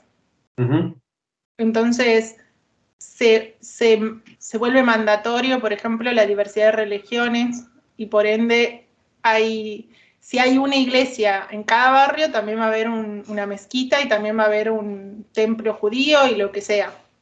Sí. Eh, y como que tratan de abrir la mayor tolerancia posible, es decir, la mayor cantidad de recursos para que la gente se sienta lo más cómodo que pueda. Hay países que son un poco menos tolerantes, adaptate hermano o tómatela. Claro. Y eso lo elige uno, uno arma un poco a dónde quiere estar y cómo. Sí, Angie, y para, porque ya no te quiero robar mucho más tiempo, llevamos una hora y media casi. Eh, pero no, pero para cerrar por la parte económica, que es, este, en definitiva, uno de los grandes motores impulsores de, este, que las personas terminan eligiendo otro, otros rumbos. Eh, allá, de vuelta, has pasado por distintos países. Vos, eh, un sueldo de un trabajador, trabajadora que comienza, no sé, de bachero en un restaurante o lo que fuere. ¿Qué vale, por ejemplo, un alquiler? Allá se alquila un departamento como acá, se alquilan piezas, cuando recién estás dando tus primeros pasos. Vale. Esas cositas que son básicas, que es el, techo en donde vas a, estar, vas a estar parando. ¿Te alcanza para alquilarte un departamentito pequeño o tenés que buscar otras opciones? Vale. Depende mucho la ambición de cada uno, depende mucho el país. O sea, para saber el ingreso mínimo de cada país, yo les sugiero que se fijen en el internet cuál es el ingreso mínimo.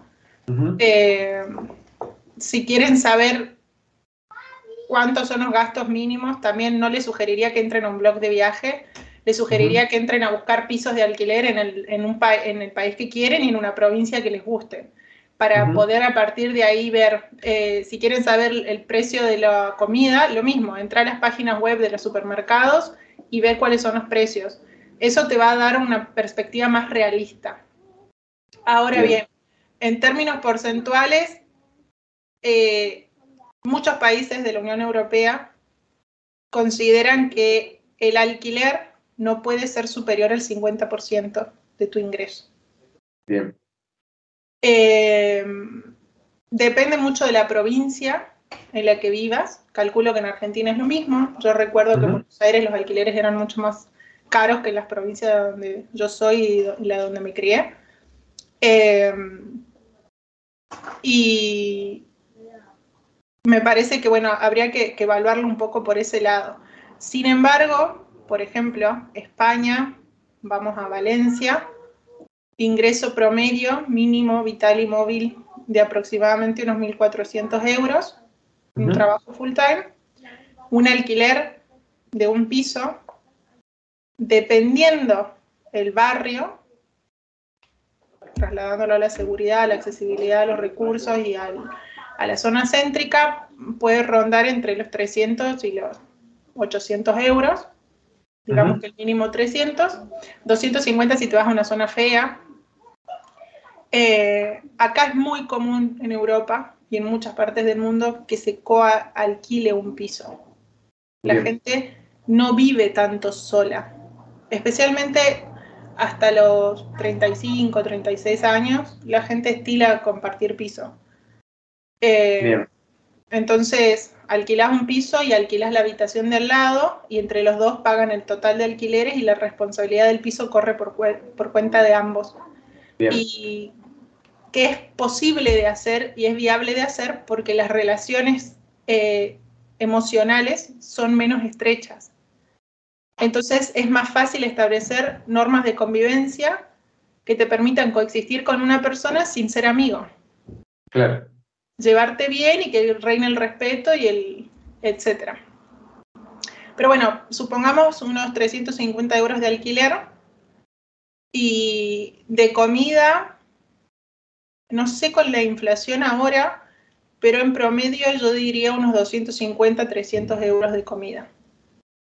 Bien. Eh, suponiendo que siempre vas a cocinar en casa. A partir de ahí le tenés que sumar unos 10, 15 euros por el, por el teléfono, unos 15, 20 por el gimnasio, si te gusta o haces gimnasia. Eh, le sumás unos 50, 70 o hasta 100 euros para salidas. Ten en cuenta que saliendo a comer afuera y unos 20 euros te gastas en España, ¿no? Eh, o sea, recopilando, tenemos más o menos, vamos a hacer números redondos, vamos a ponerle 500 euros para poder alquilar, para tener un techo, más o menos. Un techo propio. Claro, dijiste entre 800 y 300, bueno, vamos más o menos a un, medio que podrían llegar a ser 500. O sea, si le ponemos 600 ya incluimos todos los servicios. Bien, 600 con todos los servicios. Listo, tenemos entonces 600 euros con todos los servicios, aproximadamente 250, vamos a redondear en 300, lo que podría llegar a ser comida comiendo en casa. Más o menos ahí ya tenemos 900 euros, el mínimo habíamos dicho 1400, o sea que estamos 500 arriba todavía. Bueno, yo diría 1000 para incluir en esos 100 transporte, el teléfono, y quizás alguna salida espontánea que tengas que hacer o algún trámite o algo que tengas que hacer. Bien, entonces, entre techo, eh, comida, eh, los servicios y transporte lo podríamos redondear aproximadamente en mil euros.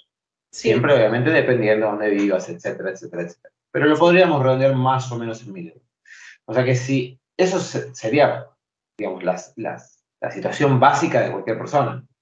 Techo, comida, transporte, servicios. De clase media bien instalada en la, en la, mediocridad de la clase media. Exactamente, o sea, eso, digamos, si nosotros tenemos que hacer un Excel con gastos fijos, son esos, alquiler, comida, servicios, o sea que ya con eso, con mil euros aproximadamente lo tendríamos cubierto.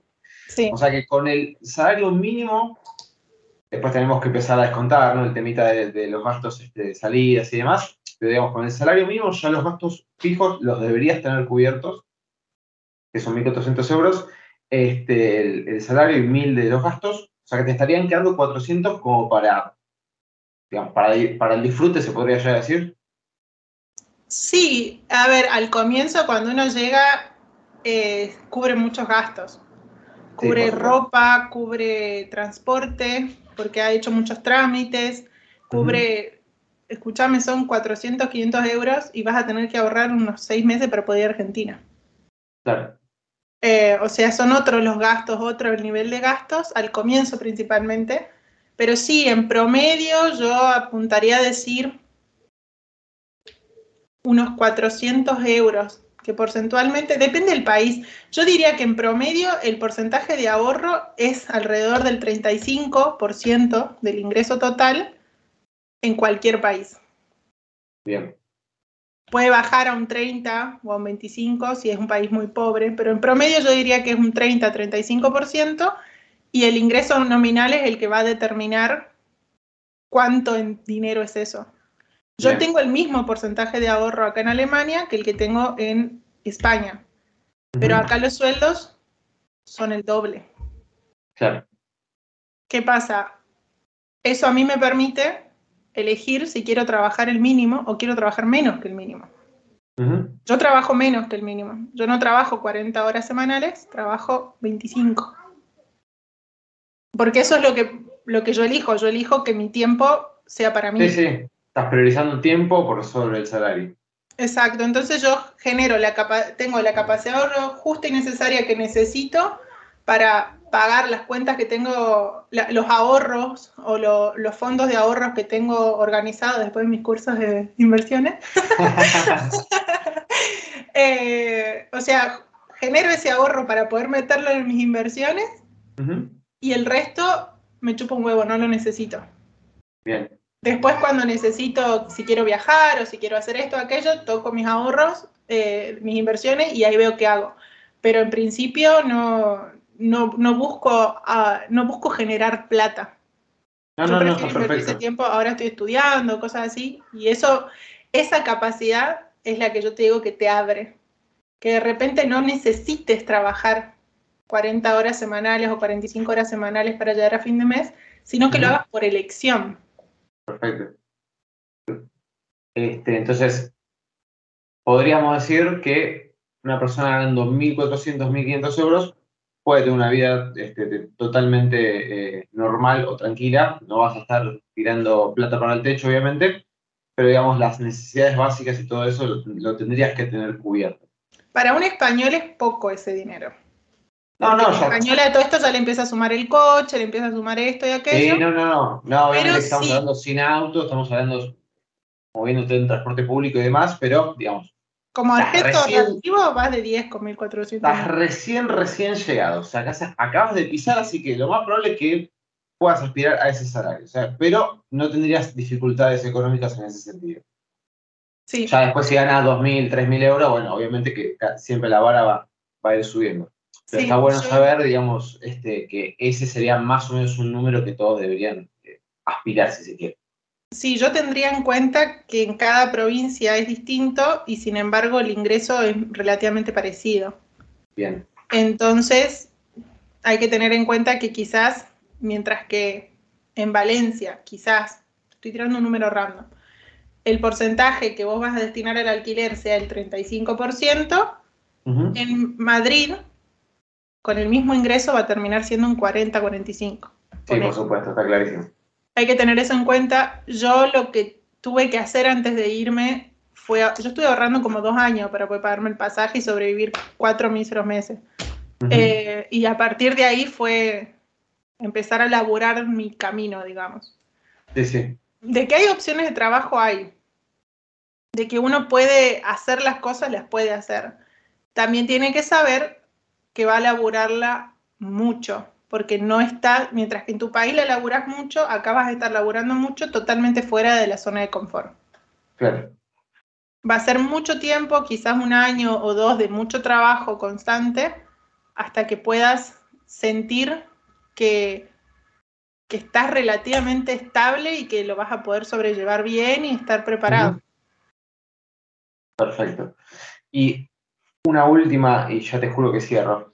Eh, no, pero quería preguntarte, porque acá, también lo que sucede mucho este, es el tema, o por lo menos yo así lo, lo, siento y lo vivo, es que lamentablemente, por ejemplo, acá vos con tus impuestos pagas un montón de servicios públicos, como puede ser educación, como puede ser salud y demás, pero en definitiva después tenés que hacer un gasto extra de tu bolsillo, de tu salario, para poder pagarte la prepaga, para tener un sistema de salud privado o pagarle a tus hijos un colegio privado, si es que aspiras a que tengan una educación allá. ¿Existe eh, lo que es la salud pública? Si existe, ¿es de buena calidad? ¿Cómo es? Lo mismo para la educación. Uf, esa sí que es una pregunta difícil. Depende de cada país, muchísimo. Bueno, vamos a suponer, vamos a suponer Alemania. Mira, te voy a dar un panorama muy general de los tres para que te hagas una idea de, cuánto depende. España tiene servicio de salud gratuito y universal como Argentina. Y es muy bueno. Bien. O sea que ahí tenés todo cubierto. Por la salud no te tienes que preocupar. Alemania tiene otro sistema de salud más parecido al holandés, donde te cubre la aseguradora y muchas veces vas a tener que pagar alguna otra cosita si es necesario. Sin embargo, está el, pero, sin embargo no se le niega la salud o la asistencia sanitaria a nadie. Bien. Pero si estás viviendo acá, te va a llegar la factura. Claro, che, te tuvimos que hacer una operación de urgencia, te operamos. ¿No tenés seguro? vas a vivir, pero nos debes 50 mil euros. En Argentina le llaman obra social. Acá le llaman seguro de salud. Sí. En toda la Unión Europea. Es precisamente un seguro, tenés que tener ese seguro. Normalmente, ¿dónde es un poco más desafiante el seguro? En la parte dental. En general son buenos. El conflicto con la, el holandés, el conflicto con la, el conflicto con la salud acá pasa por la eficiencia del sistema de salud. Mm. Si bien tienen muchos recursos, el método o la estructura sanitaria es diferente.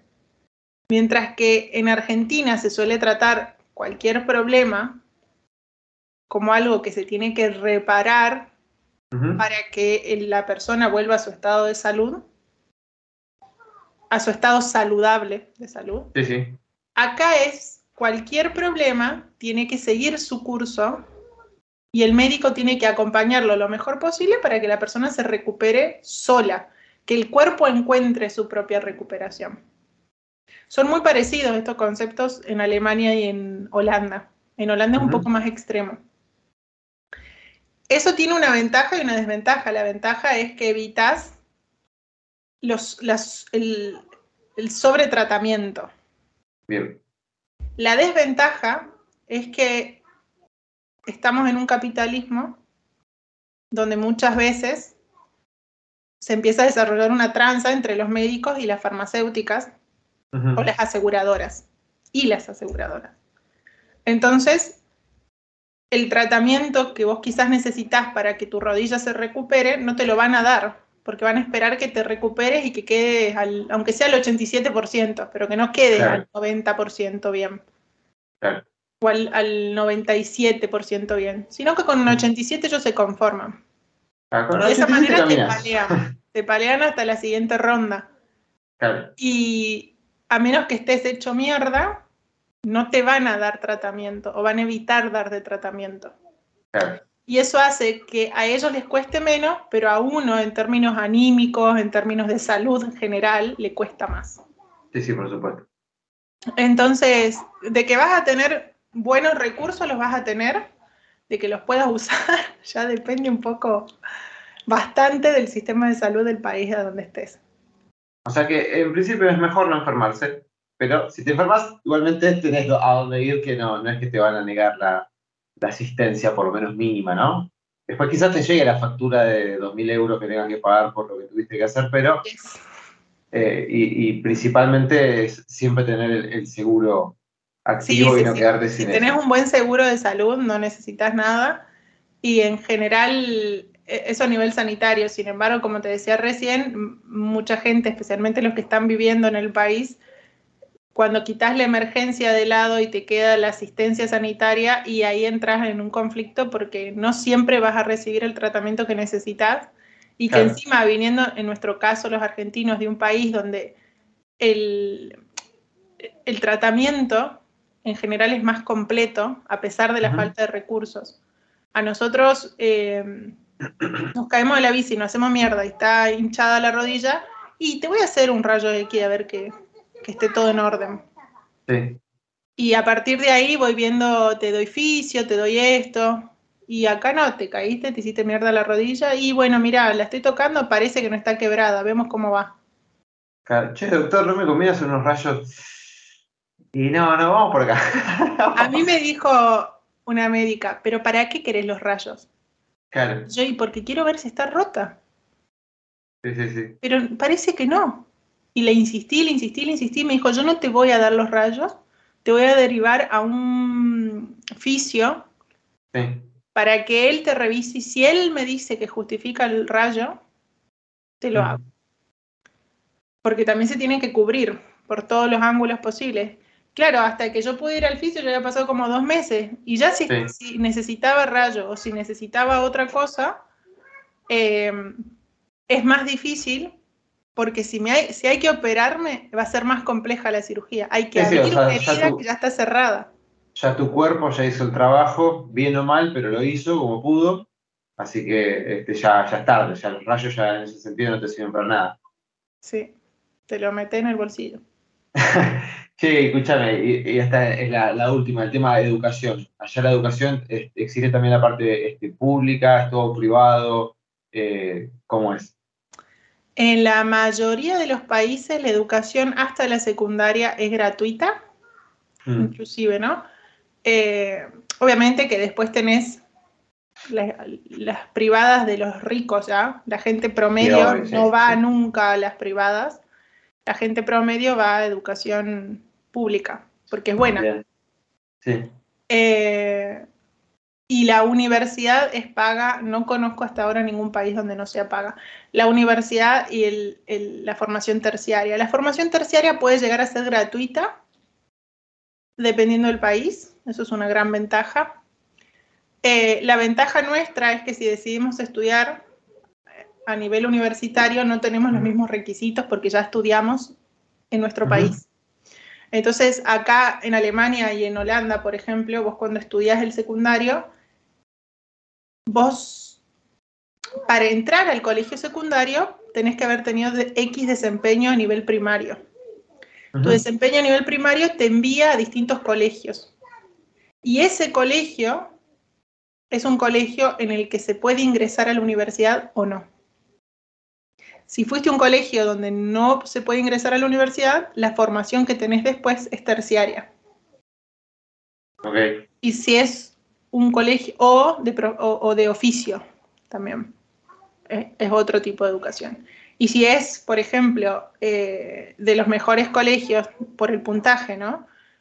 Te va a tocar poder estudiar una carrera universitaria y de acuerdo a cómo terminas el colegio, las, las opciones que tenés en carreras universitarias. Bien. Eso sí es así. Y, y la ventaja que uno tiene como extranjero es que uno llega y elige a donde quiere entrar. Claro.